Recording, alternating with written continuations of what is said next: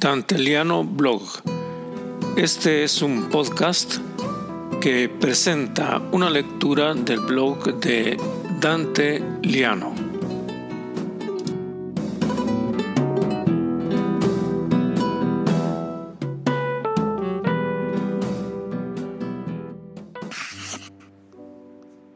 Soy Dante Liano y les presento el blog La Guerra de los Libros.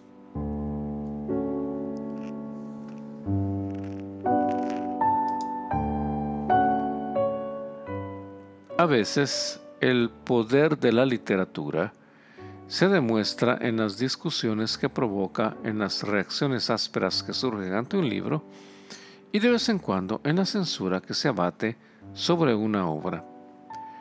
Debo a la reportera Hannah Nathanson del Washington Post la desalentadora historia de la doble muerte de un ruiseñor con las mejores intenciones y a través de procedimientos democráticos extravagantes.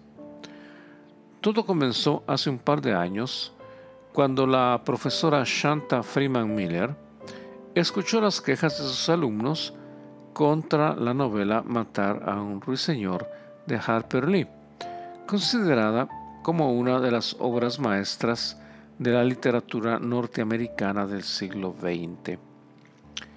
En el caso de Freeman Miller, que enseña en la Camlack High School de Mukilteo en Washington, una estudiante afroamericana le indicó que matar a un ruiseñor la malinterpretaba a ella y a los afrodescendientes.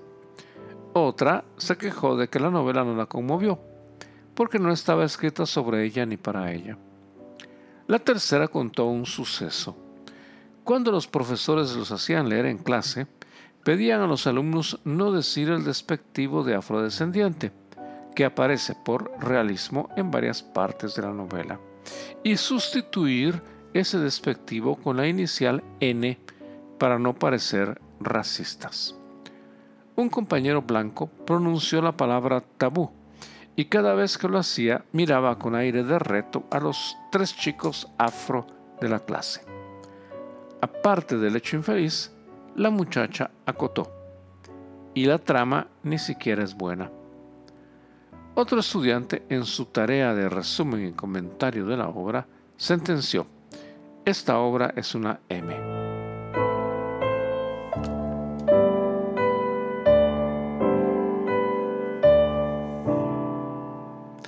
Freeman Miller reflexionó sobre el asunto y encontró eco en otros compañeros, profesores blancos de inglés. Juntos iniciaron una campaña para lograr que Matar a un ruiseñor fuera eliminado de la lista de libros obligatorios para el primer año. En el reclamo que escribieron, estos profesores declararon que la novela de Harper Lee se centra en la blancura y que presenta una barrera para comprender y celebrar un auténtico punto de vista negro en la literatura de la era de los derechos civiles. La petición de los maestros no era radical. No pedían que el libro se retirara de la lista de lecturas aconsejadas o que se retirara de la biblioteca.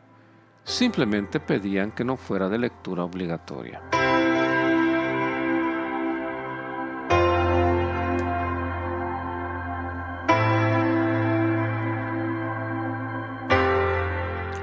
No muy lejos de la Camlack High School se encuentra una escuela del mismo grado, en el pueblo de Mariner. Cuando los profesores de Mariner High School se enteraron de la campaña de sus colegas, identificaron a estos como enemigos del libro. La bibliotecaria dijo, cada vez que se restringe el acceso a un libro, se comete una injusticia. Es una forma de censura. La noticia trascendió las fronteras de ambos condados y provocó, como era de esperarse, una fuerte polémica. Los críticos de derecha dijeron que los profesores estaban tratando de censurar un libro para seguir una agenda woke. Los de izquierda criticaron a los profesores por una razón opuesta. Según ellos, los maestros, al no incluir el libro en su agenda, estaban tratando de borrar a la realidad racista. Como se dice, quedarse sin el mico y sin la montera. Las cosas se complicaron. A la escuela, en particular a la biblioteca, llegaron cientos de airados correos electrónicos con las opiniones más variadas. Algunos bibliotecarios se preguntaban cuál sería el próximo libro que se iba a borrar de la lista. Firman Miller y compañeros se sintieron unos héroes acosados. Se ofrecieron para responder a las llamadas de furiosos lectores que defendían a la novela y se inmolaron ante la acometida mediática. Un par de compañeras de Freeman Miller, Riley Digamo e, y Verena Guzmani, se comenzaron a interrogar sobre la validez de matar a un ruiseñor. A Digamo le había, le había impresionado el comentario final de un adolescente en una tarea sobre la novela. Guzmani, por su parte, proponía la lectura de autores afroamericanos. No creo que autores blancos deban contar las narrativas de los afrodescendientes, concluyó.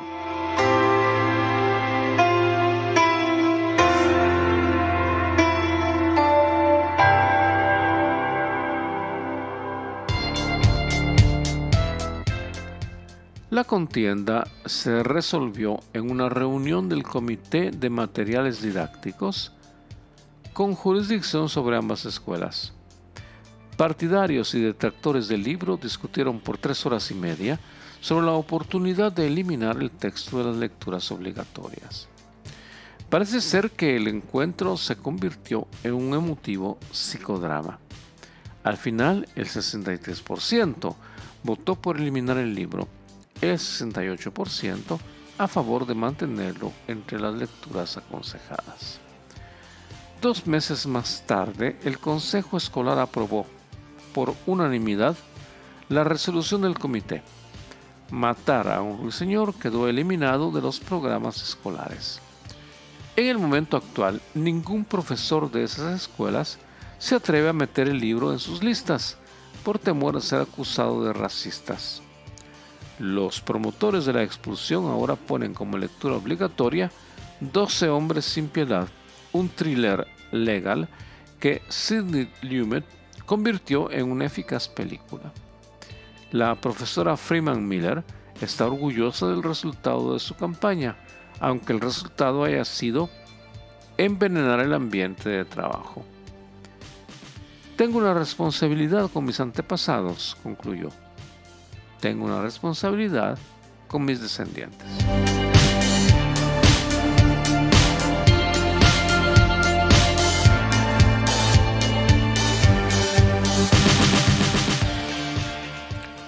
La historia de matar a un ruiseñor es solo un episodio en la larga guerra sobre los libros que se está combatiendo en las escuelas y universidades de Estados Unidos.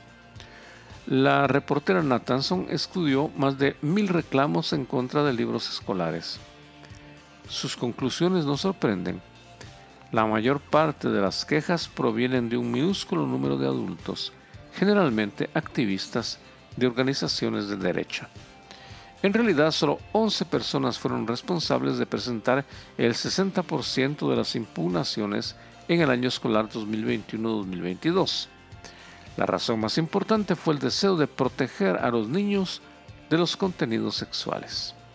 Por eso no debe extrañar que la mayoría de las protestas tienen como centro a libros que tratan de la situación de personas LGBTQ o de quienes pertenecen a minorías étnicas.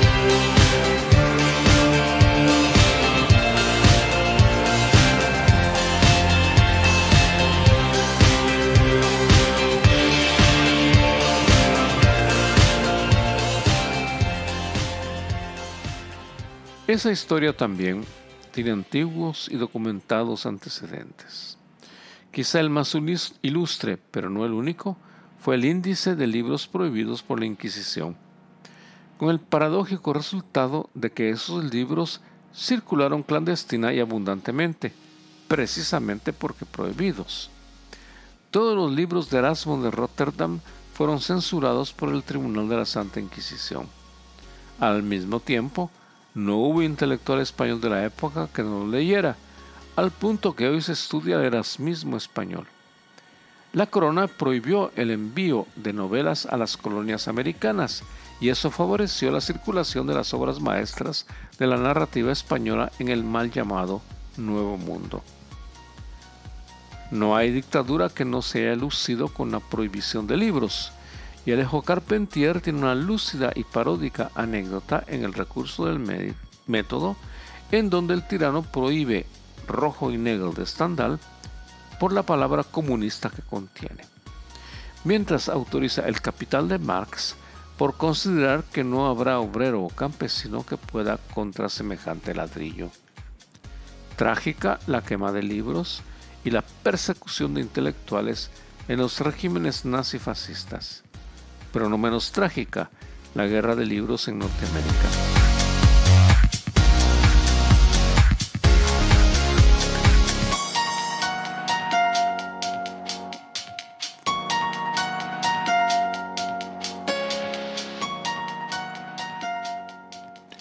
Grave error censurar un libro en forma más o menos velada.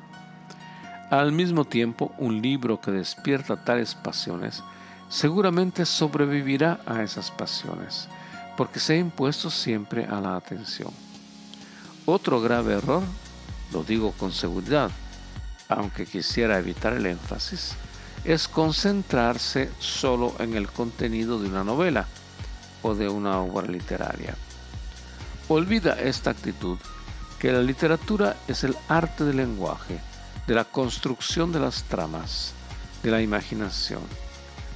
Amamos a una obra o a un autor no solo porque nos entretiene, sino por cómo nos entretiene. Una anécdota con gracia puede ser reducida a un chiste, y los hay tantos. Una anécdota con belleza es literatura. Al juzgar la literatura solo por el contenido, al olvidar la sustancia de la literatura, que es la búsqueda de lo estético, olvidamos también qué es la literatura. Reducimos a documento lo que no nació para ser documento. Cuando decimos esa banalidad de que solo los afrodescendientes pueden escribir sobre temas afrodescendientes, negamos la primera cualidad literaria, la imaginación. Cervantes no estaba loco cuando escribió el Quijote. Dante estaba muy vivo cuando descendió a los infiernos. Shakespeare nunca fue, por lo que se sabe, un furioso homicida. ¿O debemos argumentar contra la divina comedia que solo los muertos pueden escribir sobre los muertos? Quizá el más grave error sea poner listas de libros obligatorios en las escuelas. La experiencia me dice que apenas un libro se vuelve materia obligada, una muralla de resistencia se eleva en el alma. Todo lector sabe que no hay experiencia semejante a la belleza percibida en un libro. Esa maravillosa sensación que nos hace añorar que nunca se llegue a la página final. Esa belleza no puede ser obligatoria, debe ser descubierta por cada uno en su intimidad. Y si no la descubre, que no lea, que se pierda en los oscuros laberintos de su propia tiniebla.